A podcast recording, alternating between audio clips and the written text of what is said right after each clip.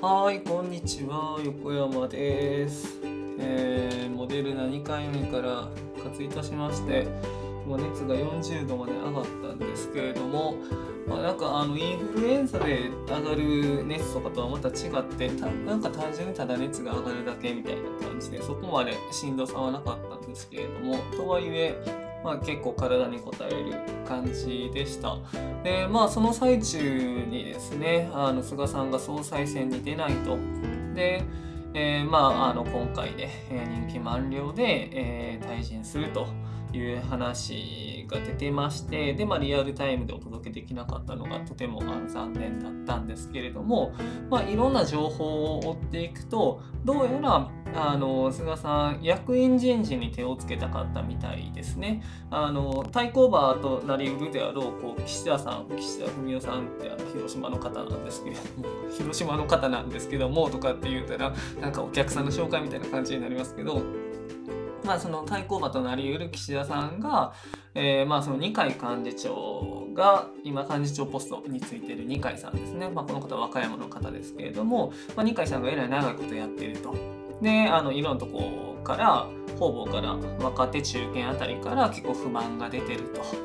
という話で、まあ、その若手中堅の不満っていうのを、えー抑えるために、まあ、この二階幹事長を変えることを目玉とした役員人事を行いたいということで、まあ、二階さんも相分かったという話になってで、まあ、どうやら小泉進次郎を幹事長ポストにつけたかったっぽいんですけどまあ進次郎がそれを誇示して、まあ、結局人事がうまくいかずで、えーまあ、その党内求心力っていうのも落ちて、まあ、二階さんありきだったんでね菅さんって。で、えー、ニッチもサッチもいかんくなって今回退陣という流れになったという話だそうです。であのーまあもちろんね一国の首相まあ日本の首相を決める話になってくるので自民党の総裁選って。まあ、だから注目を集めるものではあるんですけれども、まあ、とはいえあのたった一つの党の、まあ、代表選挙ではあるのでなんかあのめちゃくちゃ時間を割くとかっていうのもどうかなって思うしあとはあの本当にすごい権力闘争なのでやっぱ見てて疲れてくるんですよね。でもうすでに本当にいろんな情報飛び交っててであの1時間ごとにあの状況が変わっていくようなあの話になってますのでで、まあ、特にこっから工事までですよね。いつ工事やったっけ ?11? じゃあ12とかだったっけ？なので、まあそこまではあの多分えらい大変なことになるんやろうなっていうのは思っててでもうちょっと私は追うの諦めたというかもういいやって思ったので、まあ、決定事項とかあとはあの本当に面白い動きっていうのがあった時にお伝えしていければなと思っています。で、えーまあ菅さんなんですけれどもあの本当にこれまであの菅さん就任して一番最初に出てきたのが、まあ、その学術会議の、えー認定するかしないかっていう話いわゆる学術会議問題っていうのがあったんですけれども、まあ、これも遡ってもらったらいいかなと思うんですけど、まあ、そこから始まって結構その今回のコロナに至るまでその自分の思い描いた通りに全て物事を進めたいというかなんかそうなるべきだみたいな感じで思ってある人なんやなっていうのがなんとなく感じてるところで、まあ、1年間ねなんとなくそれなりに持ってきた所感として話してるわけなんですけれども、まあ、こういうふうに、まあ、菅さんが別にその現状分析とかをこう聖地にしたわけじゃなくてなんとなくその自分の感覚でこうなるんだろうなっていうふうに思っているストーリーがあってまあなんかそこに修練していくんだろうみたいな雰囲気で思っているものがあってであのまあ、これまではあのうまいこと言ってたんでしょうしあとはちょこっと書きましたけれども、えーこれまでその意にそぐわない人たちっていうのは人事権を用いて、まあ、その人たちを排除したりこう左遷したりとかっていうので、まあ、あの組織を滑る進めてきたわけなんですけれどもまあそれはねあのとも言えばともすればあの人を、まあ、その人事事件でもてあそんでるっていう風な形に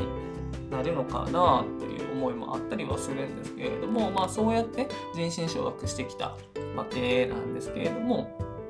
まあ、あのということはその多分周りの人たちがその菅さんが思い描いているストーリーに合わせてであの、まあ、そこの恐怖から動いてきたでそういうふうに忖度してきたっていう部分が、まあ、少なからずあるんだろうなっていうのは思うんですね。でまあその人が最終的には人事で難航してで、えー、退陣に至るっていうのは何とも皮肉なものだなというふうに思っています。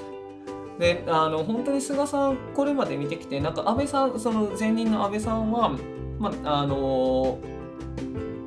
全然私はあの思想とか国家観とか合わないんですけれども、まあ、少しはこういうふうにしたいんだろうなっていうのが透けて見える部分はあったんですけれども、まあ、菅さんに関してはあのそういう国家観とかっていうのも何も感じなかったですし、まあ、とにかくその今自分がいるその場っていうのを、え維持し続けるっていうところ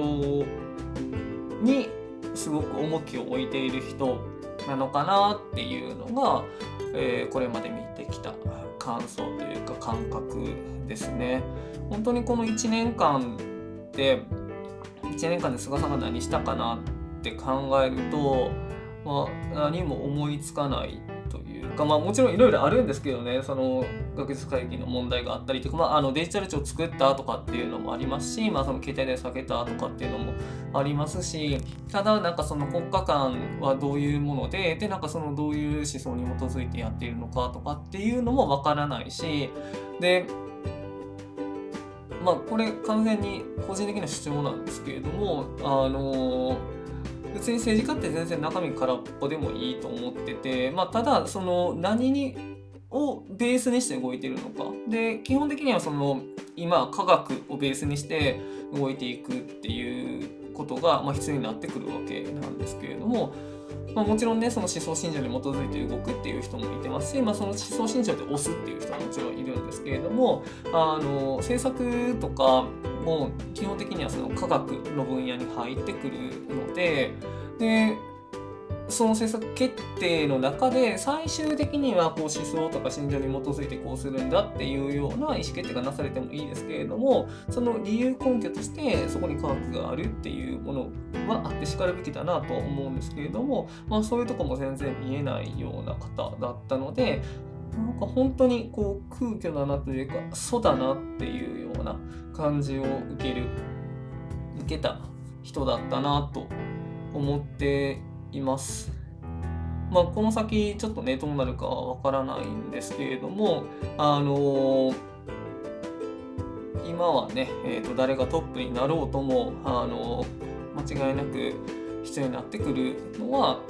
えー、新型コロナウイルスの対策っていうところですね。あの新規感染者数が減ってきたとはいえあの一時期は1000人に乗ったっていうだけで東京がね1000人に乗ったっていうだけであれだけ大騒ぎしてたのに今やこうなんか2000人ぐらいでもああなんかえらい少なくなってきたなっていうのはあの思うような感じにはなってるんですけれども医療現場は本当に逼迫してて本当にもうみんな超超オーバーワークの状況で働かれてるわけでこのまま冬に突入すると間違いなくまずいことになると思うので、まあ、そこへの対策っていうのは一生懸命、えー、してもらわないといけないなっていうのは思いますし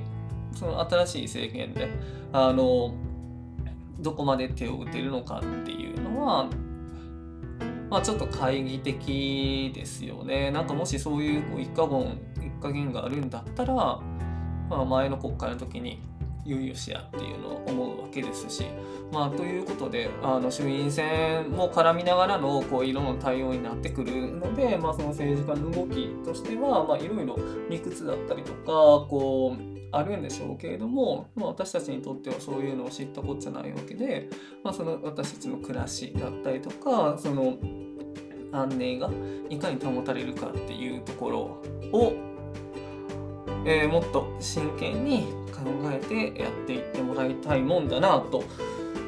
いうところであの全然まとまりなくなってきたのでこの辺で終わりにしようかなと思います。はいということで、えー、と今日は菅さん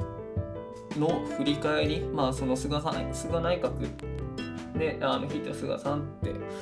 こういう感じだったよねということをお話しさせてもらいました。はい以上です。